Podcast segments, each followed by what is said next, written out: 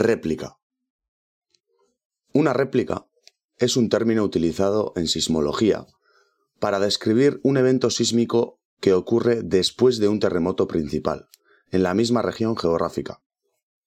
Estos eventos secundarios son una respuesta natural a los cambios en la tensión y a la energía liberada durante el terremoto principal, y pueden ser de menor magnitud que el evento principal, o, en raras ocasiones, incluso más grandes.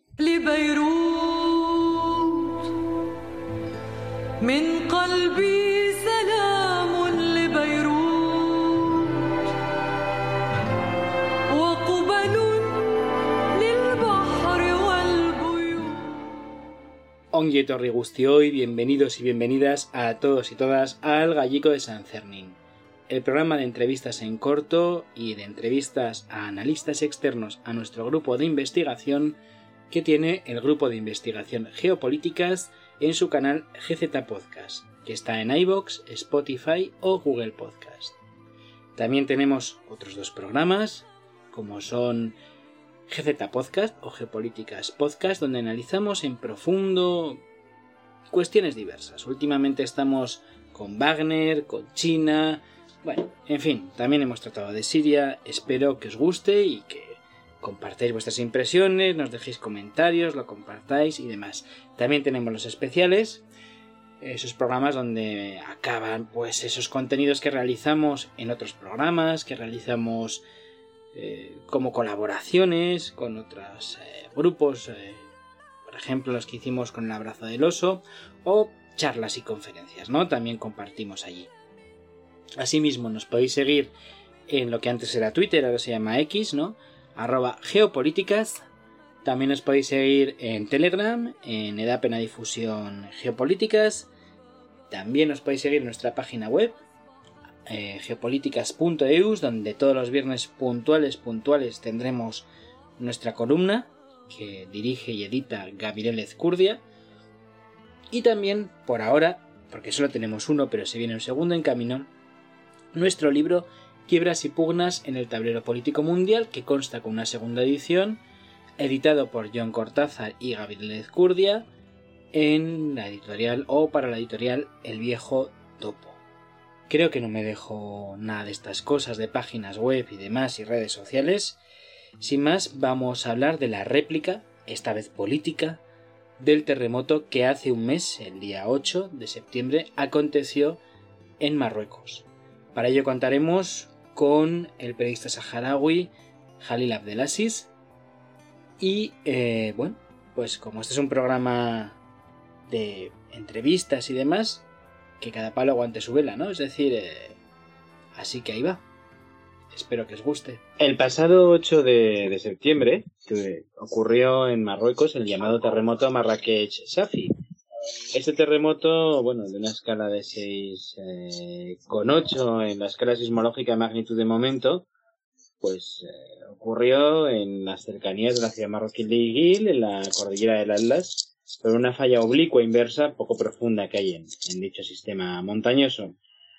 Hubo unas 70 réplicas, eh, ha habido unas 3.000 muertas eh, reconocidas oficiales, eh, un número singular de heridos de más de 5.600 personas, 1.400 de ellas fueron, fueron graves. bueno, esta información el Ministerio de Interior de Marruecos la ha incompleta seguramente las víctimas sean, sean mayores. Ha pasado un mes y como este no es un programa de actualidad, sino de análisis político, tenemos al otro lado de la línea telefónica al periodista saharaui Jalid Abdelaziz, que ha tomado la molestia en, en un día 4 de, octubre grabar un mes después eh, todo esto, porque insisto, no somos un programa de actualidad, sino que vamos a analizar en profundidad qué aconteció después del terremoto, que es más importante que el terremoto en sí, que es un, tema de catástrofes naturales, de sismología, de geología y para ello hay otros podcasts especializados en eso. Nosotros vamos a analizar qué ocurrió políticamente en Marruecos. Lo primero, agradecer que a las once y diez de la noche nos, nos cojas el teléfono, Jalil, tomes la llamada y, y tengas a bien atendernos. Bueno, sabes que para mí también es una obligación y un compromiso con ustedes, porque la forma en la que tratáis ciertos temas en profundidad pues para mí también representa un honor eh, estar con ustedes. Bueno, Jalil, eh, al margen de la tragedia y de compadecerlos y mandar el pésame a todas las familias ¿no? que han sufrido no solo víctimas mortales, sino pues la pérdida de sus casas, eh, ha sido terrible, ¿no? Esto. Creo que hemos visto la cara de un Marruecos que se suele ocultar en las agencias de viajes y la propaganda del régimen, ¿no? Hemos visto un Marruecos de casas de adobe, de caminos de tierra, un Marruecos, eh, bueno, eh, habría que preguntarse qué tasa de pobreza tiene ese Marruecos, qué acceso a la electricidad tiene ese Marruecos y, qué acceso a ciertas cuestiones mínimas que la propia riqueza del país podría garantizar, ¿no? Eh, ¿cómo, cómo, cómo, ¿Cómo se vivió? Quiero decir, ¿qué viste tú en, este fenómeno, no? ¿Cómo viste todo este tema de la pobreza? Bueno, yo creo que los que vivimos en el Magreb, de Norte de África, conocemos eh, bastante bien el nivel de, desarrollo que tienen todos esos, eh, esos países. No olvidemos que son países eh, africanos que todavía están muy lejos de los indicadores de desarrollo del mundo denominado occidental. Pero también es verdad, como decías, se ha visto otra imagen y es la imagen real de Marruecos. En Marruecos se suele conocer pues en una estampa publicitaria que venden esas agencias de viaje y el sistema político marroquí que tienen, que es la, el Marruecos idílico, el místico, el árabe avanzado y esa misma imagen está muy muy lejos de la realidad de la mayoría que de la mayoría de marroquíes que viven el día a día. Y bueno, esa parte del Atlas que se ha visto afectada como epicentro del terremoto a unos 70 kilómetros de Marrakech ha permitido que muchísima gente que estaban de turismo en esos spas, en esos hoteles eh, cinco estrellas, abran un poco la vista a lo que había un poco más allá de las murallas de la ciudad de, turística o donde eh, viven realmente esa gente que entretiene al turismo en la ciudad de, de Marrakech un nivel de pobreza descomunal, pero más allá del nivel de pobreza también el abandono institucional que, que hay en esas regiones y el abandono político a esa población pobre que si antes era pobre, pues ahora mismo está en una situación mucho más crítica y mucho más compleja.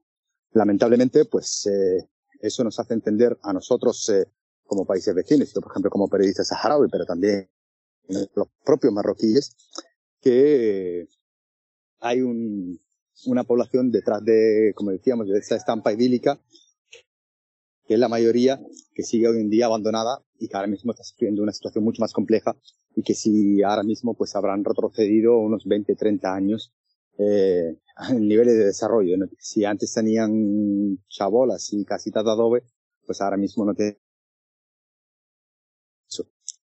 pues veremos ahora mismo cómo responde el sistema político marroquí ha, ha estado abandonada. Sí, Jalil, en, en, el tema de, de ¿no? Y veíamos que las condiciones previas que se han demostrado, nada más Marruecos tiene una gran población bajo el número de la pobreza, es el país africano que más remesas de sus emigrantes recibe, eh, es un país que cuenta con, creo que una cifra cercana a un millón de, de inmigrantes regulares en el Estado español. Es un país, eso, pues que, tiene, tiene un país del que emigra tanta gente y que tiene esas capas de pobreza, pues, y además tiene regiones marginalizadas, unas en eh, más, y además hay que recordar que, por ejemplo, una región como el Rif, que tiene la tasa más alta de cánceres de todo el reino de Marruecos, no tiene un hospital eh, oncológico, ¿no? Y no solo es por el proceso colonial español, sino por cómo Hassan II también trató a, a la gente de esa región. Pero más allá de eso. No, claro. Dime, dime, dime, perdona. Sí, eh, eh, Hassan II y hasta cierto punto también le ha llevado a cabo el, el propio Mohamed VI, y es, es una política del propio régimen monárquico marroquí. Hay ciertas zonas, pues, estás conmigo a 100% y me rindes pleitesía o, o sufrirás eh, eh, el castigo. Y el castigo, pues eso, pues no dejar que se produzcan inversiones, no dar una atención eh, mínimamente digna a la población de esas regiones. Y evidentemente la región de Rif era una de ellas por su histórica reivindicación, reivindicación antimonárquica. Y si te parece en ese sentido, mm, ya que estamos hablando de la Casa Real, que es un tema polémico, eh, el rey de Marruecos, que es rey y comendador de los creyentes, es Emir al-Muminim, o así se intitula él. Eh, bueno, cuando ocurrió todo este terremoto, tardó mucho en aterrizar a Marruecos. ¿Dónde estaba? ¿Qué estaba haciendo Mohamed VI? Eh, ¿Y cómo fue su llegada? Y si quieres luego hablamos de por qué se rechazó la ayuda y demás, pero vamos a ver, ¿este señor dónde estaba? ¿Qué estaba haciendo cuando ocurrió el terremoto y por qué le costó tanto bajar a Rabat? Bueno, yo creo que muchísima gente se ha sorprendido eh, por la ausencia del monarca, cuando ya desde hace años el monarca prácticamente pasa muy poco tiempo en, en su país. Eh, es un monarca que, como bien titula la, la, prensa francesa, le gusta el poder, pero no le gusta eh, sus obligaciones. Y eso quiere decir perfectamente que él ha aprovechado ese poder para presentarse como un turista permanente fuera de su país, o, estaba en Gabón o estaba en París. Y casualmente, pues, eh, cuando surge el terremoto, el señor estaba en su palacete de 80 millones en el centro de París, a pocos metros de la Torre Eiffel, como si no hubiese pasado nada. Pero lo más eh, llamativo y, y, lo más macabro, si se puede decir, es que no se supo nada de él Mm, hasta pasadas 18 horas después del terremoto. Quiere decir que, y como él no se pronunció en ningún momento, nadie eh, dentro del gobierno tenía la autoridad de pronunciarse antes, antes que el rey, por si se notaba su ausencia o no.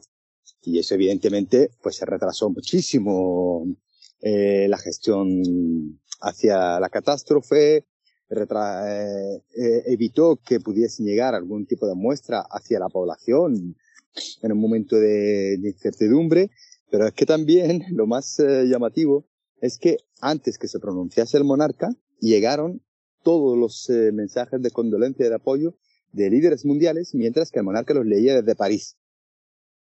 Y llegó al día siguiente, pues a las 8 de la noche, a bordo de dos vuelos que salieron al del, del terremoto a traerlo de, París y yo supongo que habrán dicho, oye, está bien que estés de vacaciones, pero esta es una situación extraordinaria y que mínimamente que la gente, como tú eres eh, el que ostenta todos los poderes, tanto militar, civil, político e incluso religioso, por lo menos que, que te pronuncies y que te veas, y que te vean. Y evidentemente se produjo la primera reunión ya pasada las 24 horas del terremoto. En ese sentido, claro, estamos viendo que al rey le cuesta mucho bajar a Marruecos, baja a Marruecos y se encuentra en un escenario e incluso países que tienen rivalidad política como Marruecos, como es la vecina Argelia, han ofrecido ayuda material a Marruecos. Muchos países se, ofrecen, incluso Francia, bueno, no es.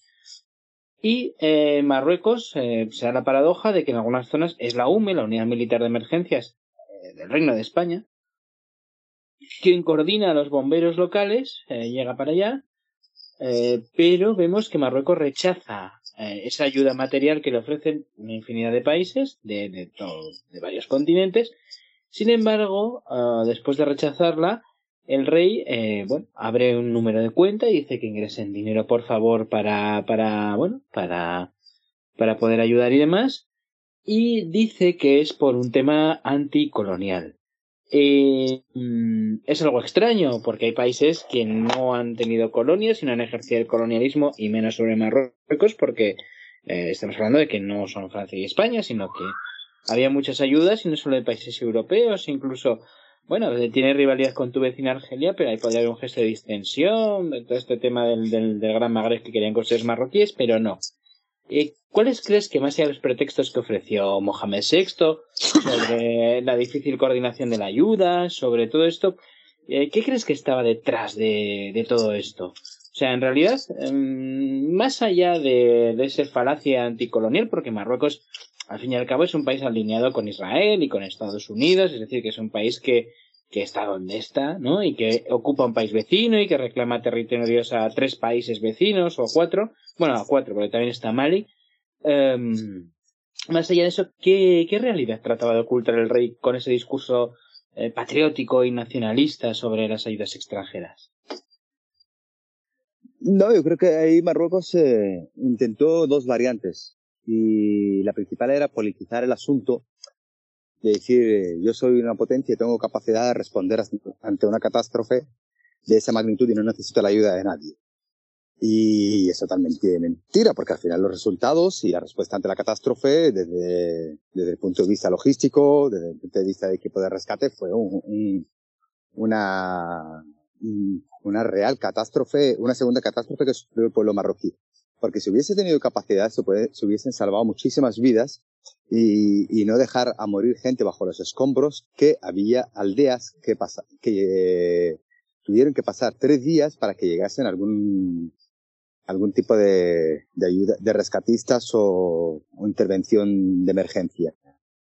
Y en el segundo lugar, es también para demostrar un poco la autoridad del rey ante, ante el propio pueblo marroquí. Yo soy el que va a responder ante esa situación y yo soy el que va a aceptar quién entra a mi país o quién no. Por lo tanto, va a ser el rey el que salve, salve el pueblo. Las ayudas que se le negaron al pueblo marroquí, evidentemente Argelia en un gesto de solidaridad ante una situación así tan, tan lamentable, pues lo primero que hizo fue tomar una medida, que es abrir su espacio aéreo a los vuelos marroquíes que iban a traspasar su, espacio para traer ayuda. Quiere decir que todos los vuelos que antes tenían prohibido eh, acceder al espacio aéreo eh, argelino, ahora se le iba a levantar ese veto para que pudiesen ir pues a países que tradicionalmente se suponía que iban a ayudar, como podrían ser pues los países del Golfo o, o incluso países eh, del sur de, Europa. Y a, otros países, después, como otra medida que hizo Argelia, un gesto de buena vecindad, era preparar dos aviones, dar dos aviones militares para mm, ayudar al pueblo marroquí con rescatistas, que con un cuerpo de bomberos bastante bien preparado, que había demostrado su destreza en, en los terremotos de, de, Turquía y de Siria y que tenía capacidad de intervenir, y otro avión que estaba eh, letado con insumos de primera necesidad, tal y cual para los afectados. Otro país que también su ayuda fue rechazada y que eso sorprendió muchísima gente fue Francia, y Francia, evidentemente, por las relaciones políticas que históricamente ha tenido con, con Marruecos, que a nivel político en política internacional se puede considerar que Marruecos sigue siendo prácticamente un protector francés, pero también por la cantidad de la comunidad francesa que tiene marroquí que existe en ese país, que bueno, pues exigía una ayuda por parte de ese aliado que se supone que era histórico. Y el tercer país que también eh, fue rechazada su ayuda fue, fue Estados Unidos. Y eso, pues, creo que el mensaje era ese mm, a nivel interno, decir, yo tengo capacidad de responder.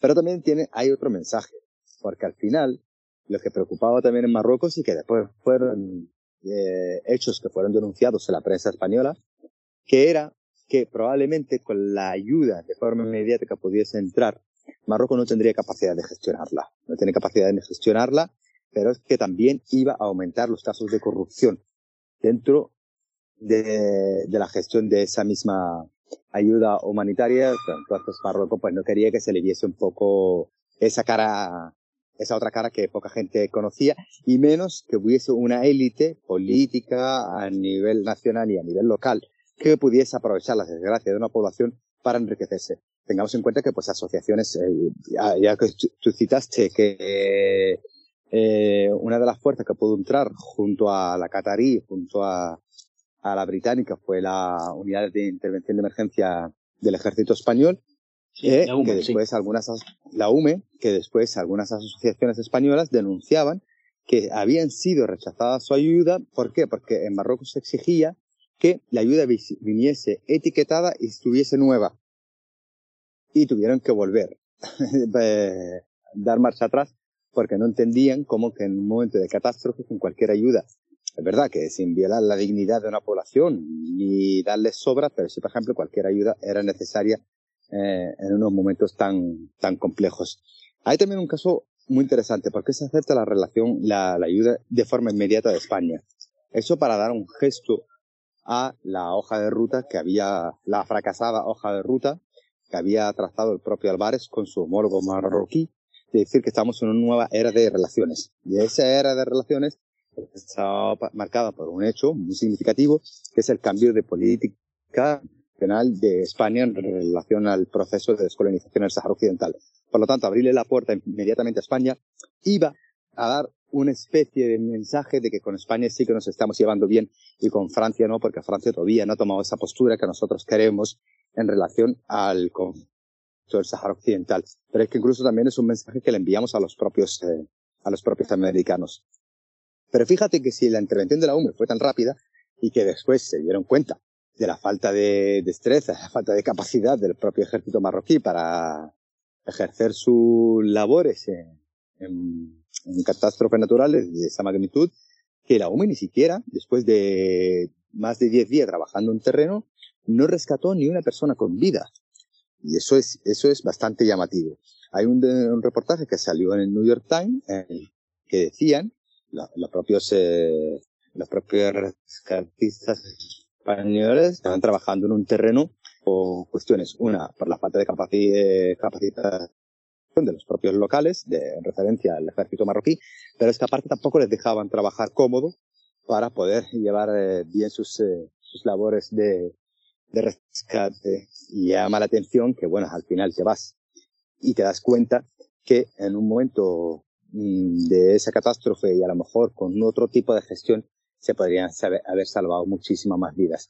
Y eso solamente eso justifica porque Marruecos ha querido gestionar eh, el asunto de esta manera para controlar el relato, para que no se viese su su debilidad ante eventos eh, de esta magnitud y pero al final les ha la culata porque al final pues con las nuevas tecnologías, con la presencia de algunos corresponsales que, que pudieran hacer bien su trabajo, se dieron cuenta que la, la gestión era catastrófica y, eh, y, al final toda la estrategia que había aplicado Marruecos se le volvió en contra, porque al final, como estamos viendo ahora mismo en todos los medios de comunicación, es que ni Marruecos tiene capacidad para gestionar ese, una situación así, ni puede justificar el rechazo a ayuda humanitaria internacional. No estamos hablando en material, sino que en equipos humanos de rescate y tampoco tiene un sistema político a la altura de, de, las exigencias de su pueblo y eso se está notando muchísimo en la imagen que se ha trasladado del monarca, que hasta hace poco era una figura intocable,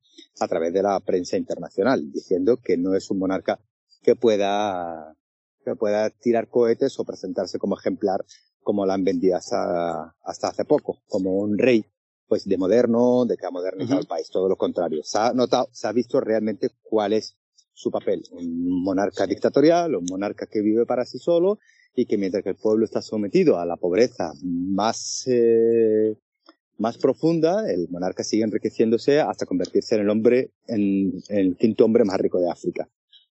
Claro, es que, es que hay varios Marruecos. Está el Marruecos que vive en la autopista y luego está el Marruecos interior, ¿no? Yo el que vive en la autopista es eje, ¿no? De Fez, Casablanca, Rabat, todo ese Marruecos turístico y bueno.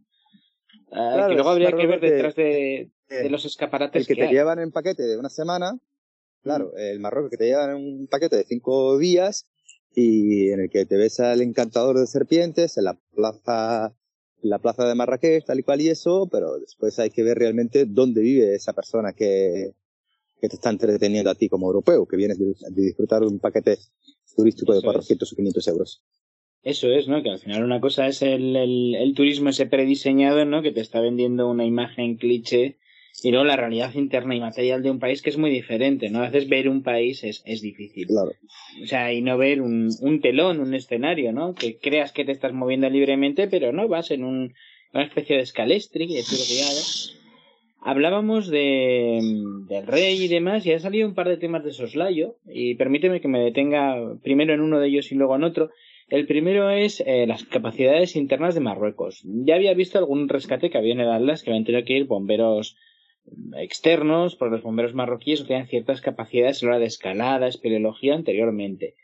Y ahora hemos visto que, esta situación se replica eh, a una escala mayor. Ni los bomberos ni el ejército marroquí tuvo una capacidad, eh, puedo entenderlo, de la policía, ¿no? De rescate. Pero incluso vimos que, por ejemplo, cuando se evacuó algunas ciudades, la policía lo primero que evacuaba ya resultaba eh, ridículo, ¿no? De alguna manera los retratos de, del jefe del Estado, del rey Mohamed Eh, y demás. Y, y en ese sentido, eh, mm, claro, parece un poco, eh, bueno, pues iba a decir ridículo, pero es que, es que no tiene un punto cómico, porque esto es una gran tragedia. Entonces, vimos también cómo los helicópteros no aterrizaban a realizar cosas, sino que lanzaban los paquetes desde el aire y con, y con la inercia de, del helicóptero que seguía moviéndose porque no se quedaba estático para lanzar el paquete, eso, ese paquete que lanzaba, ese, actuaba como un proyectil sólido y, y, hacía todavía más daño a las estructuras, ¿no? Vimos algunos pueblos aislados.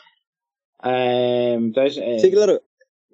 Claro, aquí se ha vendido, muchos medios, digamos, han vendido que, que, el ejército marroquí era muy potente, que miremos qué armas está comprando, pegaban y copiaban lo que decía la agencia MAP y Atalayar, eh, algunos medios, y se puede hablar abiertamente, el español era uno de ellos, la vanguardia, ¿no?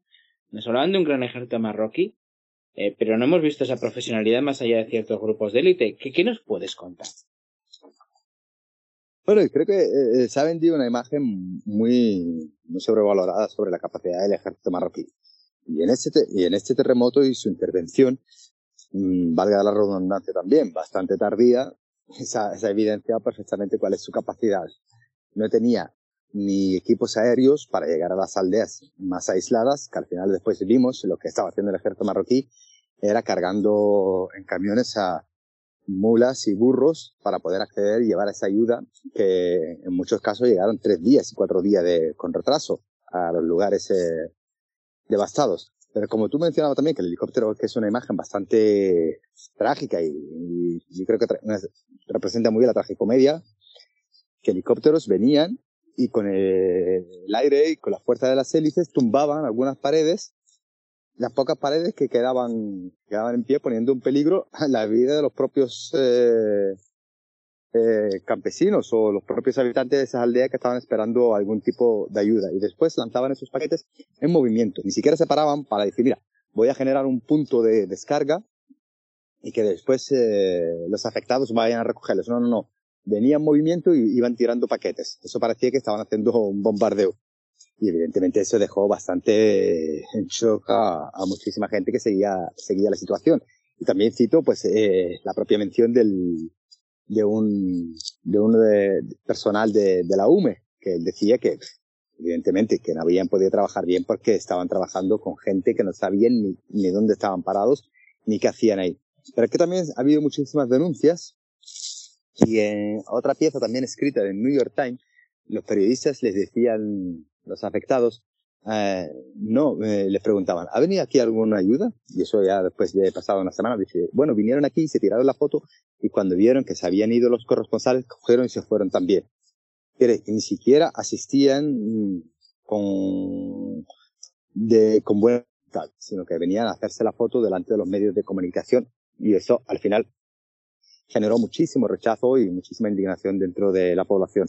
Y las consecuencias las seguirán viviendo esas mismas personas afectadas porque si antes estaban delante del, del objetivo de las cámaras y se veía un poco el teatro que estaba haciendo eh, las fuerzas marroquíes, ahora mismo que ya se han ido los, eh, las cámaras y se han ido los periodistas, pues evidentemente se habrán ido todo el personal político y militar y los dejarán a, su suerte a ver cómo se la apaña.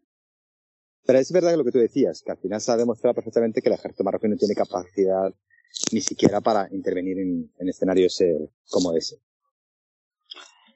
Sí, ¿no? Y, y, hemos hablado de otra imagen, y yo creo que mm, es, eh, nunca mejor dicho, porque Mohamed VI siempre se ha preocupado de, de, la imagen que proyecta, ¿no? En su día ese rey joven que a las motos acuáticas, la arqueología, que quería modernizar el país, bueno, casado con una mujer que tal, y esa imagen que se ha deteriorando tan gravemente, pues y además eh, después del terremoto salió con, con quien se rumorea que es su pareja, o el boxeador este, no me acuerdo el nombre, bueno, todos estos rumores que hay por ahí, ¿no? De, pero el caso es que estaba de vacaciones, ¿no? Y entonces, bueno, eh, después de un terremoto, que este señor estaría de vacaciones en el mar, tuvo mala imagen. Más allá de, de la vida personal de Mohamed VI, que no me interesa particularmente más allá de la disociación que tiene con el pueblo marroquí, con el marroquí de a pie, con la clase trabajadora del campesinado marroquí, sí que hay un tema interesante. Hemos visto dos cuestiones y una nos va a llevar a, a, los expatriados marroquíes. La primera es, vimos eh, algún vídeo que alguien lanzó a redes, que esto es muy raro porque eh, todo el que haya dado una opinión pro saharaui en, en ex, antes llamado Twitter, sabrá que aparecen cuatro o cinco tipos con una cuenta recién creada, eh, con banderas de... Sí, los típicos, eh, típicos bots eh, inmediatos. Eso es, ¿no? Que se nota el asesoramiento israelí desde hace décadas que tiene Marruecos en ese sentido. Sí, sí. Y um, bueno, vimos cómo aparecía gente pisando las fotos del rey, ¿no? En algún momento, incluso destruyéndolas. Y también vimos cómo algunas comunidades migrantes cerraban filas en torno a la imagen del rey. Luego ya hablaremos de los migrantes, pero esto es muy importante, el asunto de la imagen del rey en una monarquía eh, feudal como Marruecos. Bueno, parcialmente feudal, mejor dicho, como Marruecos. Marruecos también tiene un pequeño capitalismo industrial y un gran capitalismo mercantil desarrollado, pero tiene ahí algo todavía estructuras políticas feudales, el llamado Marxen, eh, que merece su programa. Totalmente. Eh, la imagen de un monarca, de un monarca más que se proclama como emir, como comandante de los creyentes, es muy importante para el sostenimiento de este, de este sistema feudal. ¿Cómo has visto tú el cierre de filas, esas críticas a la imagen del rey, siendo un, vecino, un africano, un norteafricano más que, que sigue la actualidad de, esta región del planeta? Bueno, yo creo que eh, eh, lo que es la imagen del rey eh, se podría dividir en dos también, segmentos o por lo menos el cierre de fila. El uno y más importante es que, por ejemplo, ahora mismo todos los medios occidentales han dado la imagen real de ese monarca, que no es el monarca que pintaba Forbes al principio de su reinado como la esperanza de, nuevo Marruecos. No tiene nada que ver. Ni es ese monarca aperturista, ni es ese monarca democrático, ni es ese monarca que iba a introducir a Marruecos en una era de, eh, de estabilidad y desarrollo económico. Se ha demostrado perfectamente que es un monarca vago, que es un monarca amante del poder, pero no está dispuesto a asumir sus obligaciones y que es, una, que es un monarca que más que un monarca es un parásito que chupa las riquezas del pueblo y a base de los holdings comerciales que tiene, que dominan todo el, el sistema económico marroquí, pero también es un monarca que ha creado un sistema de poder de corruptos alrededor de él que todos comen de su mano. Es decir, que ha corrompido a todo el sistema mm, político marroquí, o comes de mi mano o vas directamente a la cárcel y desaparecerás del, del escenario. Dentro, dentro eso en base a la que es la opinión pública eh, internacional, la exterior. Y en Marruecos ha habido dos también Está una parte que evidentemente se ha dado cuenta que el monarca no es ese rey que se, que se merece pleitesía y que hay que rendirle honores y que por lo menos ya va llegando la hora de levantar la voz sin ningún miedo. Claro, el sin ningún miedo lo hacen marroquíes que están en el exterior, que pocos, eh, pocos lazos ya tienen con, eh, con Marruecos de adentro, porque ya saben perfectamente que cualquier lazo que pueda obligarles a volver a Marruecos al final le van a sacar el dossier en su protesta contra el monarca y la va a pagar cara. Pero también están esos marroquíes, esos hooligans, esos bots, que pues algunos están eh, son víctimas de la ignorancia y otros son víctimas de la codicia a seguir defendiendo ese sistema político porque de alguna forma se beneficiaran, que empezaron a defender como diciendo que el monarca es una línea roja. Pero ya no, ellos son conscientes, aunque salgan a defenderlo en redes y como por ejemplo algunos cargos políticos llaman muy bien la atención, como la propia embajadora marroquí aquí en, en, Madrid, eh, salió defendiendo la rápida intervención del monarca como el salvador del pueblo marroquí. Ahora mismo todos son conscientes de que ese concepto de que el monarca es una línea roja ya no. El monarca ahora mismo tiene una imagen muy negativa a nivel internacional y por lo, tanto su defensa ya te pone en una situación bastante comprometedora y tiene que tener argumentos muy, muy, muy sólidos hoy en día para defender su, figura e incluso su, su gestión como máximo responsable del país. Ahora hay que ver cómo evoluciona eso a partir de ahora. A partir de ahora. Si antes había unos pequeños grupos en el exterior que se atrevían, ahora yo creo que ahora mismo sí que esos grupos que se, atreven a criticar al monarca van a crecer a nivel a nivel interno, a nivel dentro del propio Marruecos, porque su imagen evidentemente ha quedado muy, muy, muy dañada y va a ser causa del próximo terremoto político que va a vivir el propio Marruecos. No estoy hablando de que se vaya a caer el monarca, pero es que, por ejemplo, ya es esa persona que alguna gente tiene argumentos para poder criticarlo porque no está, no está a la altura ni de las circunstancias, ni de las exigencias de su pueblo, y sobre todo porque su propio comportamiento tampoco la avala mucho. Ya, como tú dices, evidentemente, que su vida personal importa poco, pero sí que era una vida personal de una figura tan relevante como el rey marroquí que ostenta tantos poderes, no solamente políticos, estamos hablando de poderes prácticamente espirituales, donde se supone que es el ejemplo. El ejemplo incluso hasta el modelo de familia. Ahora mismo para Marruecos, lo que haga el rey es como si lo estuviese haciendo un descendiente del profeta Mahoma.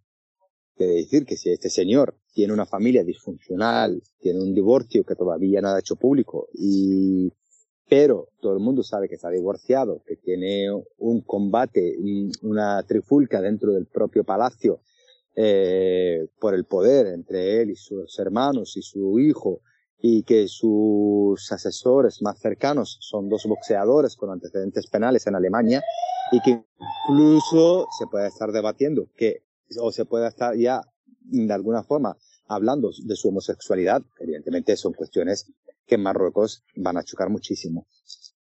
Mm. Decías y hablabas de Karima Benjaid, la, la, perdón, la, la embajadora. La embajadora. Sí, eh, voy a decirlo brevemente. Es una persona que merecería un programa por sí misma. Yo creo que sí, es, sí es, no sé decirlo más diplomáticamente. O sea, es una, una gran actriz. La verdad que es una gran actriz y ha sabido jugar muy bien las cartas uh, con el Estado profundo español. Es decir, eh, ha sabido torear al, al, partido del régimen, al PSOE, ¿no? La tipa, en fin, ha, ha sabido hacerlo. No vas a dejarlo. No, no, no solamente, no solamente, torear, no solamente torearlo, sino que ha sabido poner piezas. Sí, sí, Álvarez es una pieza que colocó más o menos ella, o sea. Por eso. Eh, o sea, se cambió un ministro exterior por otro, es decir, que, wow. Em, y se cambió una política histórica que no era buena de, de, de, descolonización, pero se cambió por otra peor. Bueno, estábamos eso, la imagen del rey y el tema de cerrar filas nos lleva a la importancia que tiene para Marruecos la comunidad migrante que hay en la Unión Europea. Bélgica, España, Francia. Eh, los marroquíes son gente que en general son bastante trabajadora. Holanda. Sí, en Holanda también hay muchos. Sí, sí. Son gente que, bueno, pues. Eh, y, eh, y esto es importante porque Marruecos es el país de, de África que más remesas de su comunidad emigrante recibe, ¿no? De estos eh, inmigrantes que tenemos en Europa. En España creo que legales estaban en la época de la pandemia o poco después en torno a los 900.000, un millón de personas, más otras tantas que habrá ilegales. ¿eh? Entonces, bueno, hay una gran comunidad de gente marroquí y las estadísticas no cuentan a la gente que tiene doble nacionalidad, porque hay marroquíes que llevan tanto tiempo viviendo o que son nacidos aquí que tienen también pasaporte español o francés. También una pequeña comunidad en Italia que, pues eh, hay, que, hay que recordar que ahí está, y envían sus remesas a Marruecos. En algún grupo de Telegram que esta gente tiene para hacer su publicidad, yo me acuerdo de uno que además eh, hay opiniones bastante extremistas en torno a, a, la idea del Islam y demás, y de la figura del monarca, y bueno, contra el pueblo saharaui, contra el pueblo argelino. Un canal, por ejemplo, como puede ser Lobo Basado, que es un canal que lleva unos chavales marroquíes, en su mayoría, Vimos ese cierre de filas, esa justificación patriótica, y bueno, hubo un cierre de filas ante el rey, pero sobre todo ante la idea de nación marroquí, y se publicaron bulos como que el Polisario había atacado aprovechando el terremoto, es todo ese tipo de, de, de parafernal y de mentiras, ¿no? Sí, que Argelia no había ayudado, bueno. Um, ¿Qué importancia tiene esta comunidad migrante marroquí para el propio Marruecos, no? Porque al final esa entrada de, de divisas y el sostenimiento que algunas familias marroquíes tendrán gracias a al dinero que llega de, bueno pues de, la Unión Europea es importante no para la economía interna de Marruecos. Y, y, y, cómo explicar que esta comunidad migrante sea más nacionalista en ocasiones que el propio pueblo marroquí no bueno yo creo que vamos a ver fíjate eh, solamente en, en el 2022 creo Marruecos llegó a superar los 10.000 millones de, de euros en remesa.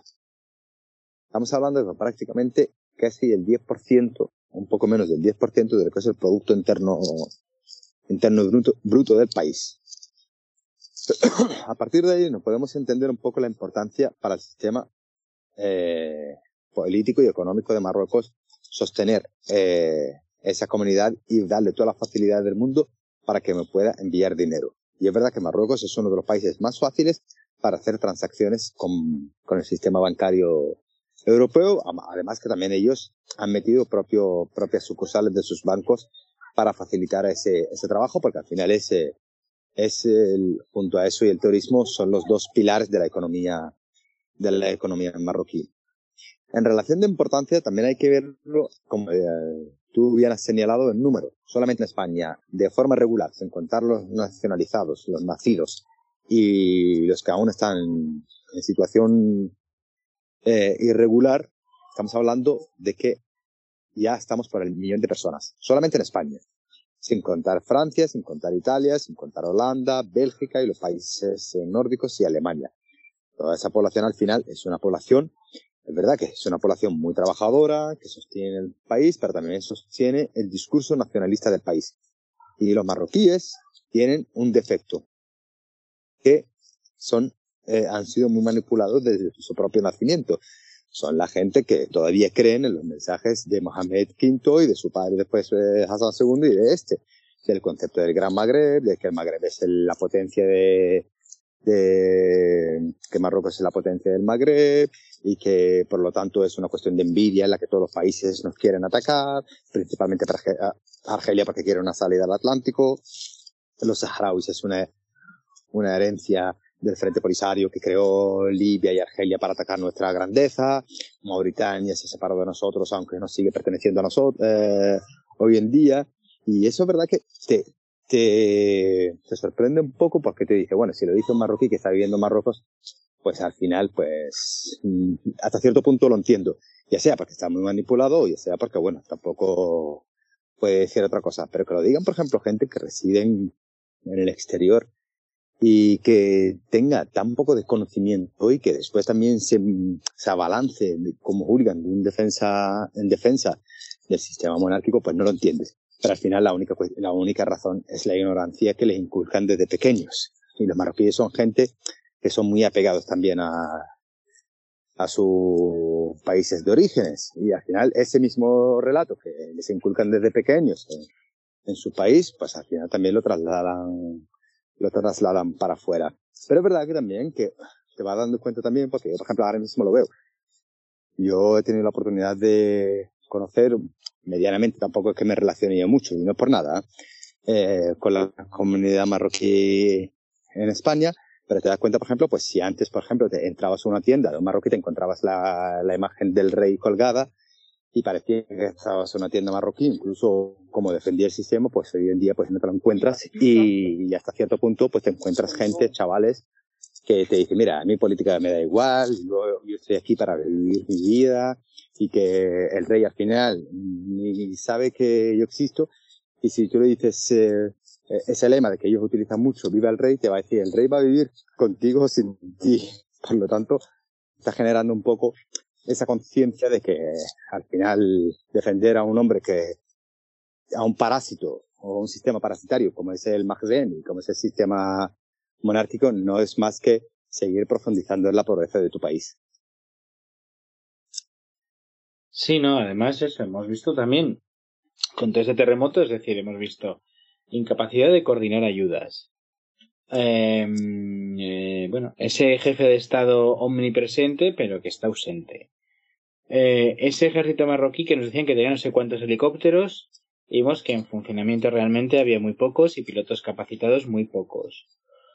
Ese Marruecos que nos decían que había salido de la pobreza, que la había reducido a la mitad, y hemos visto que no hay infraestructuras en, en fuera del Marruecos más turístico o del paquete turístico, ¿no? Luego hay gente que hace otro tipo de turismo y incluso aventura en el Atlas y que se hace pues sus cuatro mil y sus historias, pero hemos visto una imagen de Marruecos que ha abandonado su población entre los escombros, gente que podía haber sido rescatada y que ha perdido la vida, gente que ha perdido familias enteras.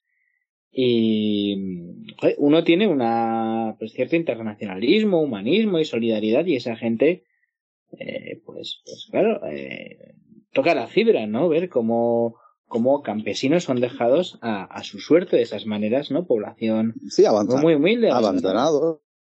Sí, y, y, y te, lo, te quería preguntar una cosa más en torno a toda esta, esto que ocurrió el terremoto y es el rey habilitó una cuenta para ingresar dinero. El rey es una de las personas más ricas de.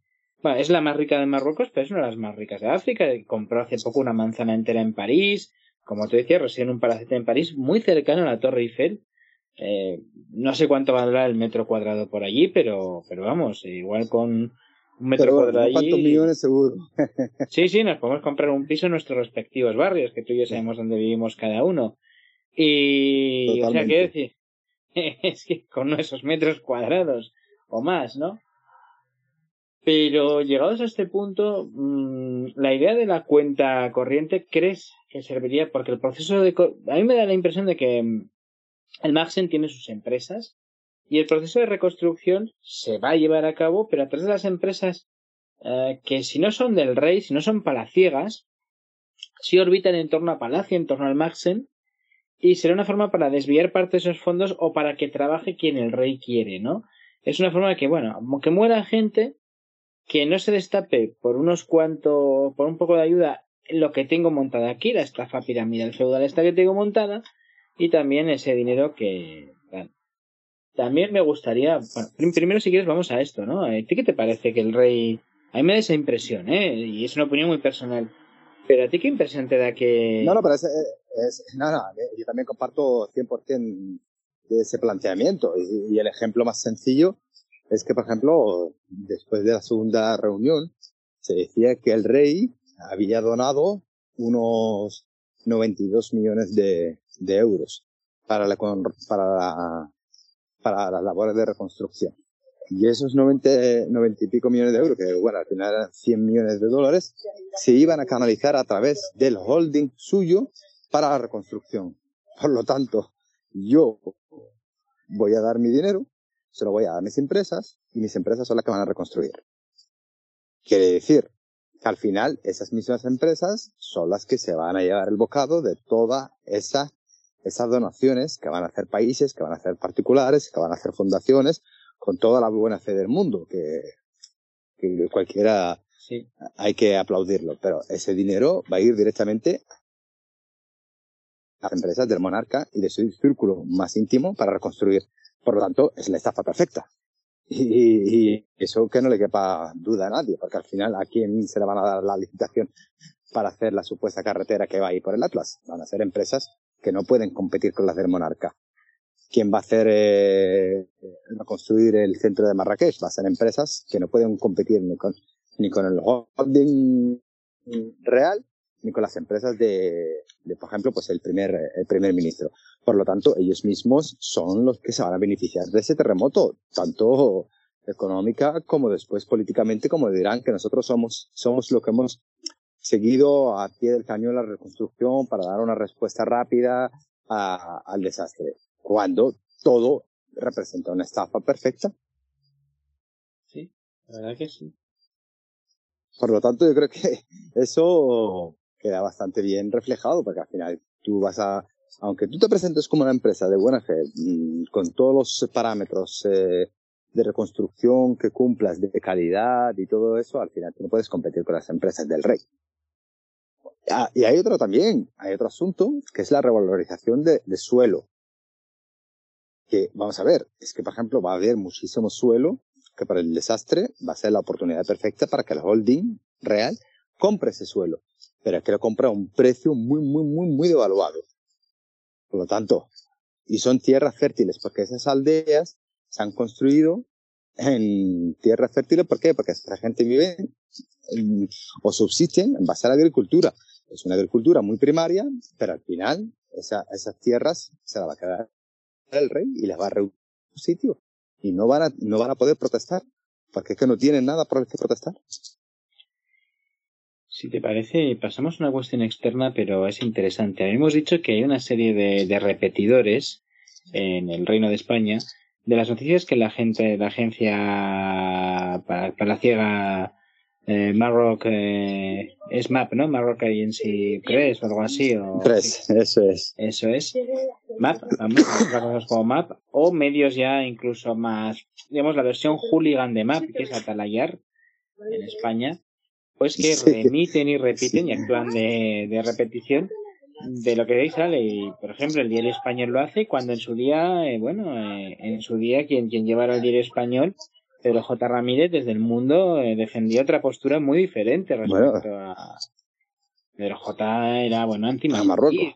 Sí y ahora bueno no sé qué pasa en el diario español que bueno compra cualquier cosa no que dice que ha comprado Marruecos que dice que tal y cual la vanguardia también es otro de esos medios y bueno no el único tenemos otros tantos no la razón y demás y va percolando, ¿no? Sí, tenemos un, un buen, una buena ensalada de medios españoles que no sabemos realmente y si algún día se hace una investigación en profundidad, más de uno se va a tirar de los pelos. Sí, no, es, es, a ver, yo conozco un caso personal, no sé si algún día saldrá, de un agente marroquí en el País Vasco que, bueno, eh, a cierto, a cierto académico vasco le ofreció un, una línea de financiación con seis ceros, creo, pues bueno, a cambio de ciertas cuestiones. Esa misma persona le ofreció a una ciudadana argelina, pues el hecho de, de, de, ir a hablar a charlas. Era una mujer desvelada, es una mujer desvelada, le ofreció. Quien me estén escuchando mm. sabrán, esas tres personas sabrán de quiénes hablo. Algún día, si ellas quieren, lo hablaremos. Es algo muy, muy bastante fuerte y vamos, se les ofreció, como, como otros lobbies pues como ahora mismo Azerbaiyán u otros países que quieren mejorar su imagen están haciendo esto, ¿no? Y, sí, bueno, eh, no hay que alejarse, no hay que alejarse mucho. Eh, no. y a otras instancias mucho más, eh, mucho más altas, como el Marruecos que dice el Parlamento Europeo. Eso es. Iba a preguntar, antes de entrar en el, en el Morocco Gate, que eso también igual en un futuro dedicamos un programa porque no es algo que haya cesado y, tenía que ver, bastante con Qatar. Pero ya que hemos empezado a hablar de Marruecos, y a ver este melón. En la prensa española que había estado jaleando a ese régimen feudal.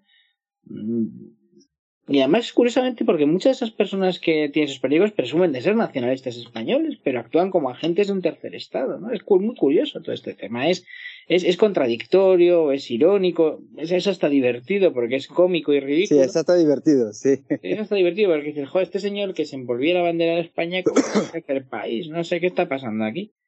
Y habla en abstracto, no acusa a nadie. Pero más allá de todo eso, ah, ¿cuál ha sido el papel de la prensa española en ese terremoto? Porque eso habría que ver qué han hecho. Y de nuestra querida pues amiga Karima. Claro, fíjate, eh, a mí me llama mucho la atención que ha habido en un momento determinado la prensa española, pues eh, ha habido bastantes eh, artículos. Hay dos casos que voy a citar. Uno, que ante los ataques de la, de la imagen del monarca por parte de la prensa francesa, pues evidentemente, y de los grandes medios, ¿eh? medios que eran muy vinculados a, a, al régimen marroquí, que lo defendían y lavaban su imagen, pero en el caso del terremoto dijeron, oye, esto no puede seguir así. Y empezaron a desvelar cosas, su gestión, su falta de gana ante el trabajo, la desilusión que había, pues hubo un par de artículos bastante potentes contra, contra el rey. Y me llamó muchísimo la atención dos editoriales de, del país. Incluso un artículo que escribió el propio corresponsal del país, que es un hombre que conozco muy bien la región y, al que yo también respeto mucho. Pero después, en esos ataques salen los medios pro a salvarlo. Y el grupo de la sexta evidentemente, ante los ataques que estaban haciendo al monarca, cogen y en prime time se presenta la entrevista de Karima Benayish. Y Karima es una persona que el círculo diplomático español y de medio conoce muy bien su personalidad. Es una hooligan, es una impresentable que no merece ni siquiera una línea en ningún medio español. ¿Por qué? Porque en su momento fue la que ella verbalizó de forma eh, muy clara las amenazas de Marruecos hacia España con lo de la atención sanitaria Brahim Gali. Y justamente después de verbalizar la, externalizar esa amenaza a, España, se produjo el caso de, Ceuta, con la entrada de 10.000 personas en, en menos de, tres horas. Y de repente la presentan como la diplomática top defendiendo la imagen del rey. No, es que el rey intervino de forma inmediata, y ha hecho una donación de sus propios recursos de 100 millones de dólares, tal y cual y eso. Pero es que después también hay otro caso, que es La Razón, eh, el periódico La Razón, que había un, un, supongo yo que era un periodista, un chaval de buena fe, pues escribe y hace un, una especie de resumen de, de la labor del monarca en, en el terremoto. Y acaba poniendo una pieza espectacular que yo mismo me sorprendí. Digo, oye, aquí algo está pasando para que la relación publique eso. Y lo primero que hice fue hacer una captura del, del artículo porque digo, esto es, eh, esto es un antes y un después. Yo no me creo que la razón esté eh, dándole palo a, a Mohamed VI. Pero ¿qué te parece que el artículo no duró ni cuatro horas? Fue rápidamente quitado, eliminado de la web. Y eso evidentemente te das cuenta que hay órdenes que llegaron desde arriba, desde la propia dirección, de Marwenda y compañía, diciendo, oye, oye, que lo de la libertad de prensa utilízalo con, con cabeza, con delicadeza. Pero la, figura del rey ahí no me, no me entres ni, ni me vayas a tocar a Marruecos.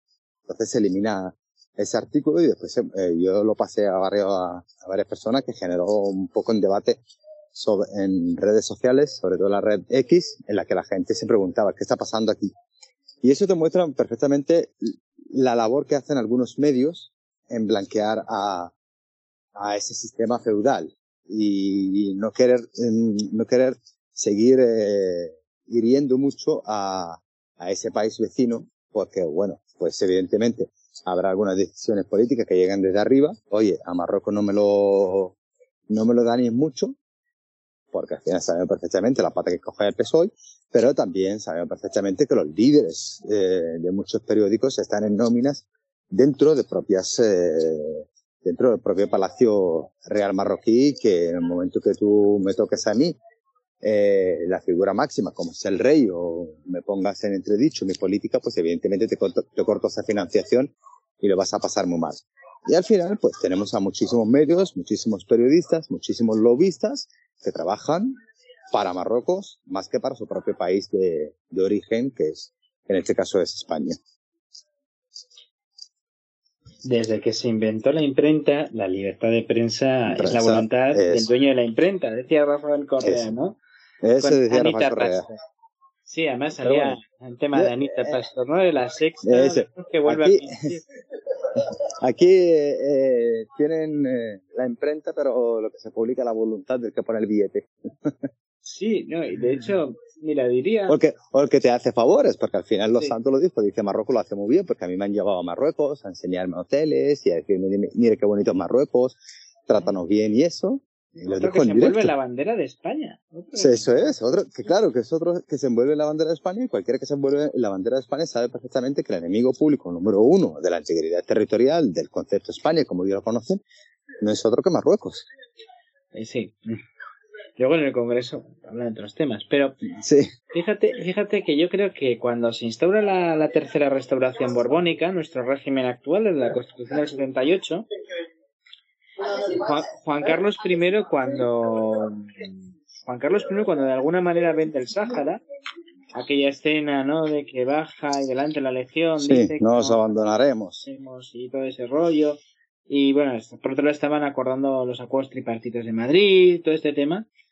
De alguna manera, él ata su destino y el del régimen, eh, o sea, no solo el de su persona, sino el de las instituciones, al de la monarquía alawí, en ese caso al de Hassan, el rey Hassan II, Eso. en adelante. Y, y de hecho es el llamado último crimen del franquismo, ¿no? Que está irresoluto, en el que cuando Franco estaba en la cama, pues Juan Carlos eh, decide, ¿no? como es el heredero, pues es el que cuando Franco está, eh, que muere, que no se muere, que le costó bastante, pues ahí eh, Juan Carlos cortó, cortó, hizo lo que quiso en ese sentido.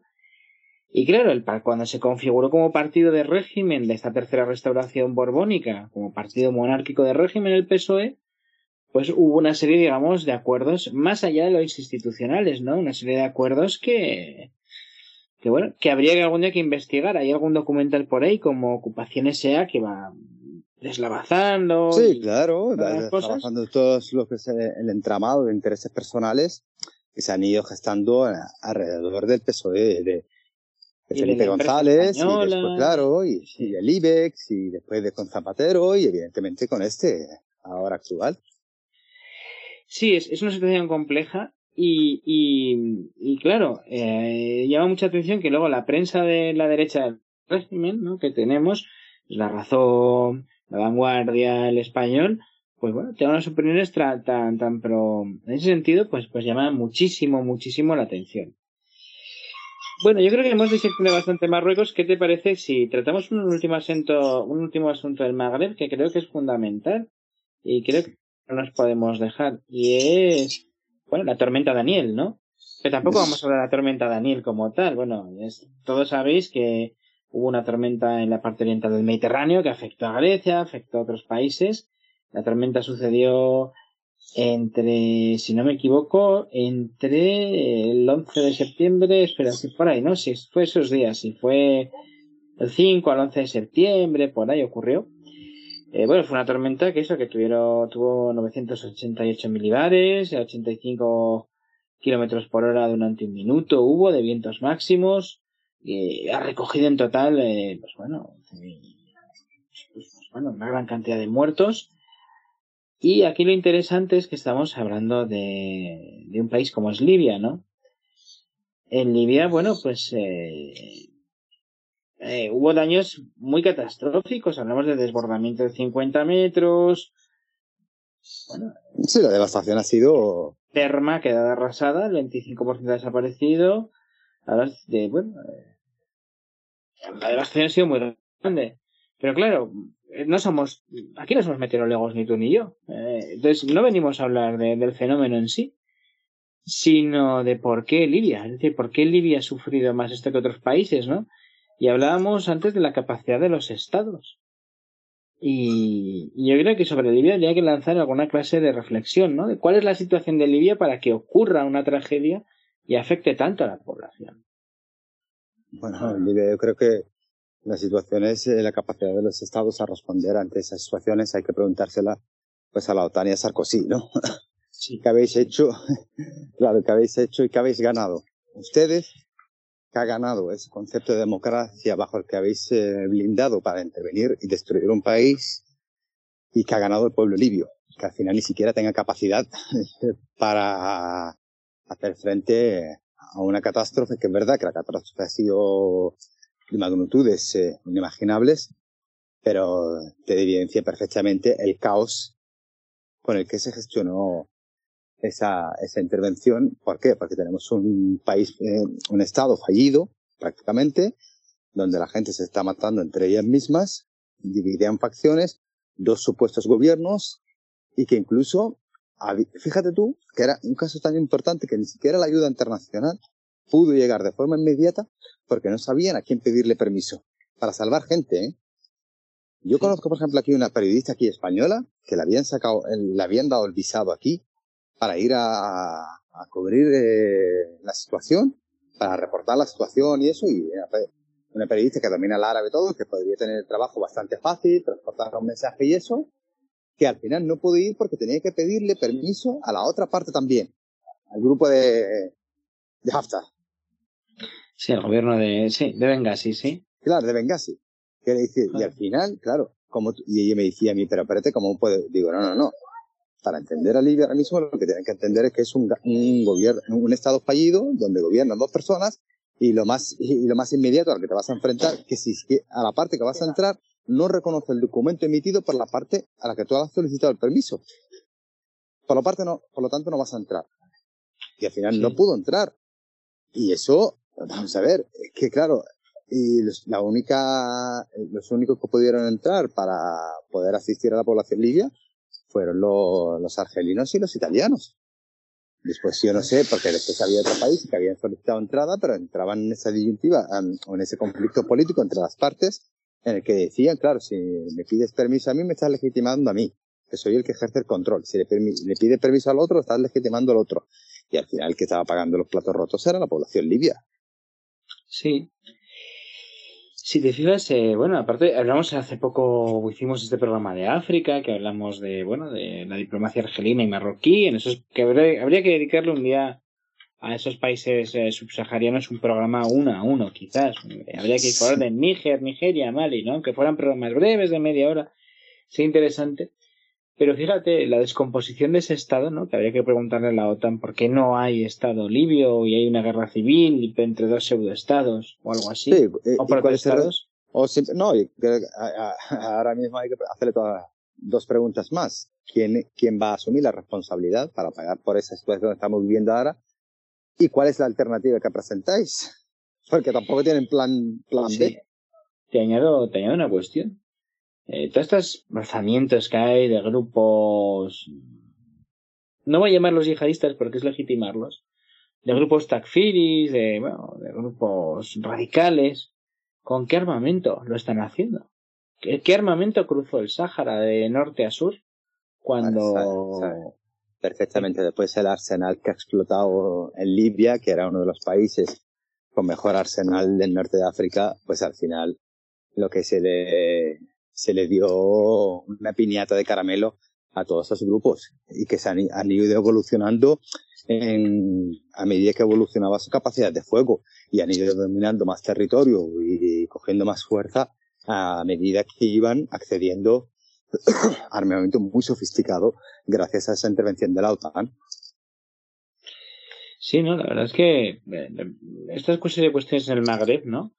Son importantes tratarlas porque al final se nos olvida, ¿no? Como, quiero decir, ¿por qué hacer un programa un mes después, ¿no? Porque eh, la inmediatez de la noticia a veces no nos deja hacer un análisis sosegado de la misma y ver por qué ocurren las cosas y ver qué consecuencias tienen. Y Libia, el derrocamiento de Gaddafi, sigue siendo una noticia de rabiosa actualidad, porque la pérdida de un poder central fuerte en Libia, aparte de que se vendan a gente de, por ser, eh, bueno, como esclava, porque en Libia, en, en, la parte del gobierno reconocido por todo el mundo, la de Trípoli, se venden esclavos, sí. Eh, se trafica con personas, uh, bueno, ocurren cosas que, que que nos recuerda a otras épocas, eh, que tendría que ser historia, pues habría que preguntarse por qué y no son noticia, ¿no?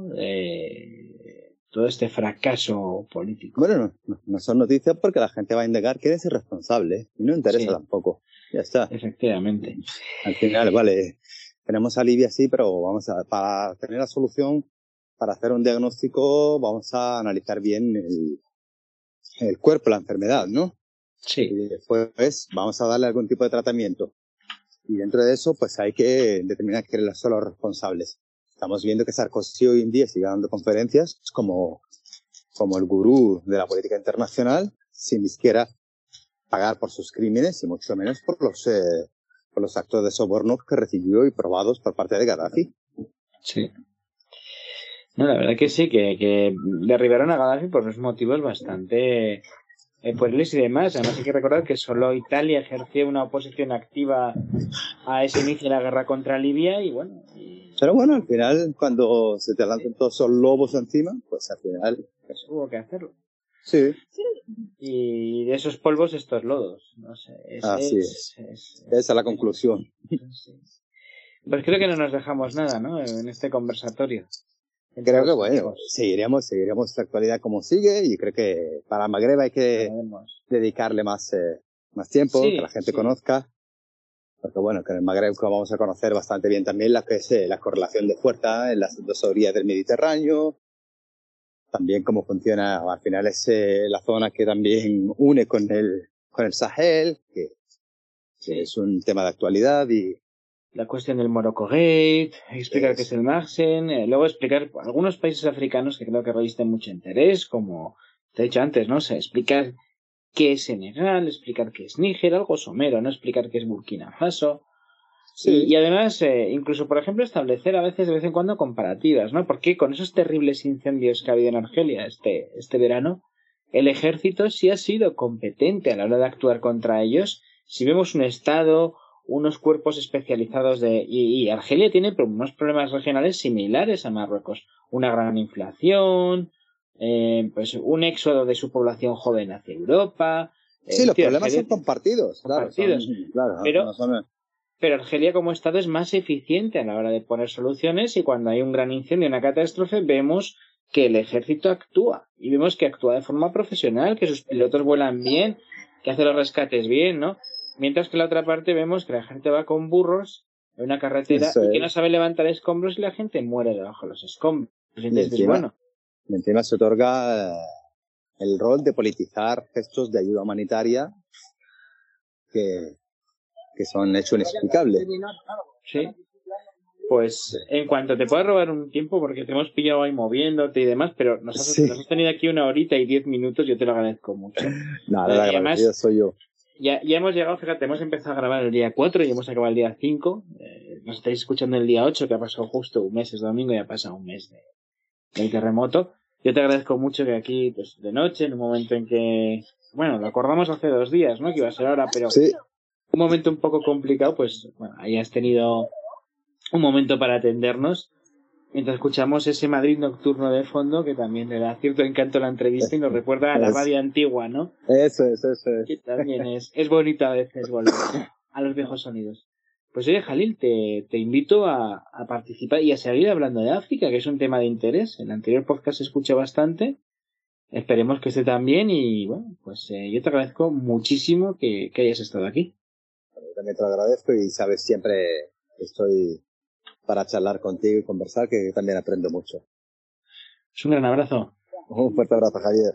Los terremotos son causados por la liberación repentina de energía almacenada en la corteza terrestre debido a la actividad tectónica. Esta energía se libera a través de la fracturación de rocas y la propagación de ondas sísmicas a través del terreno. Durante un terremoto, se producen movimientos rápidos y violentos en la Tierra, lo que resulta en la liberación de una gran cantidad de energía. Después de un terremoto principal, la corteza terrestre en la región afectada experimenta una serie de definiciones, lo que puede desencadenar eventos sísmicos adicionales conocidos como réplicas. Estas réplicas pueden ocurrir minutos, horas, días o incluso semanas después del evento principal. La magnitud y la frecuencia de las réplicas depende de varios factores, como la magnitud y la profundidad del evento principal, la geología local y la estructura de la corteza terrestre en la región afectada. En general, cuanto mayor sea la magnitud del evento principal, mayor será la probabilidad de réplicas de mayor magnitud, las réplicas pueden ser peligrosas por sí mismas, especialmente si ocurren en áreas ya debilitadas por el terremoto principal, como se da en el caso. Además, las réplicas pueden dificultar las labores de rescate y recuperación y prolongar el impacto del terremoto en la comunidad afectada. La capacidad de prevenir y predecir las ocurrencias de réplicas es limitada ya que el comportamiento de las fallas tectónicas y las características de la corteza terrestre son altamente complejos e impredecibles. Sin embargo, los científicos pueden utilizar datos sísmicos y modelos matemáticos para estimar la probabilidad de réplicas y proporcionar advertencias tempranas en caso de que se esperen réplicas significativas.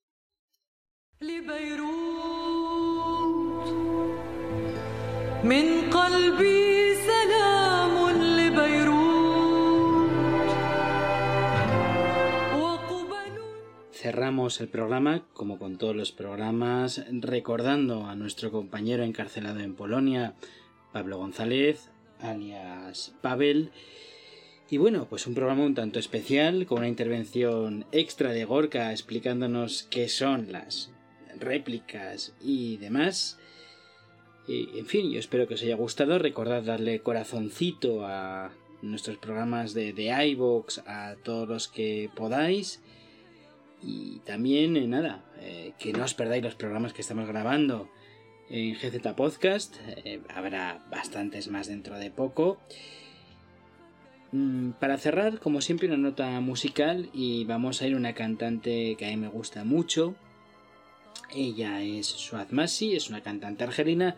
Quien haya sido el gallego de San Cernin estará aburrido de escucharla y va a buscar una pieza eh, que aparece en un programa de una televisión árabe, en Sula Show, eh, y voy a ponerla, así que nada, desearos que paséis esto que queda de domingo bien, una feliz entrada de semana, hasta el podcast que viene y ya me pondré a contestar los comentarios que vais dejando en iVoox que la verdad me han tenido bastante superado este tiempo. Así que sin más os dejo, os deseo que paséis un feliz fin de semana, enviar un abrazo muy grande de nuevo a Pablo González Pavel, agradecer a Gorka que nos haya querido grabar esta réplica, ¿no? esta definición de réplica, y pues un caluroso y afectuoso eh, buen deseo a todas esas víctimas del terremoto para que pues hayan en este mes y en lo que siga pues puedan solucionar esta terrible situación. Sin más os dejo, hasta el próximo programa. Mi nombre es Javier Muruzábal y esto es el Gallico de San Cernín de Geopolíticas Podcast.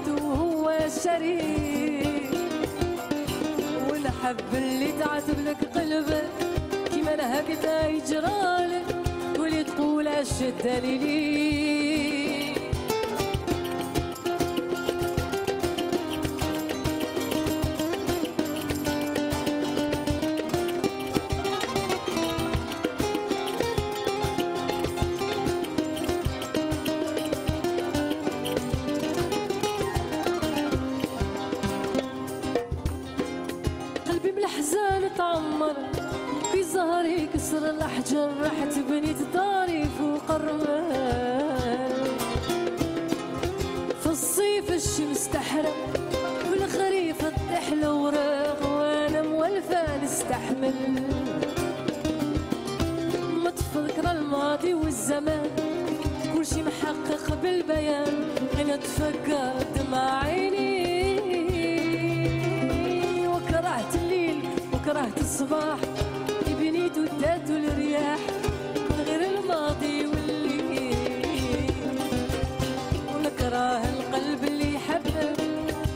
له مقام في قلبك اللي بعده هو الشرير ونحب اللي تعذب لك قلبك كيما أنا هكذا يجرالك تولي تقول شداني ليه وينعل القلب اللي يحبك أبقى المقام في قلبك اللي بعده هو الشرير ولا حب اللي تعذب لك قلبك لا يجرانك واللي تقولها شداني ليك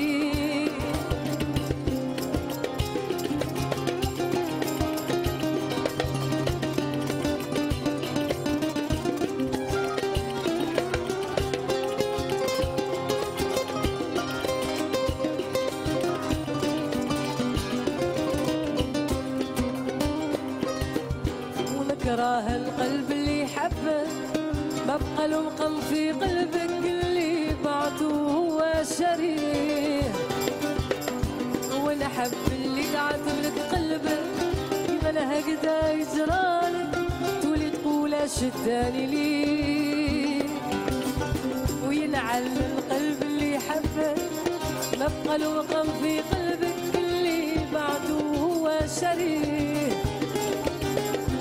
والحب اللي تعبت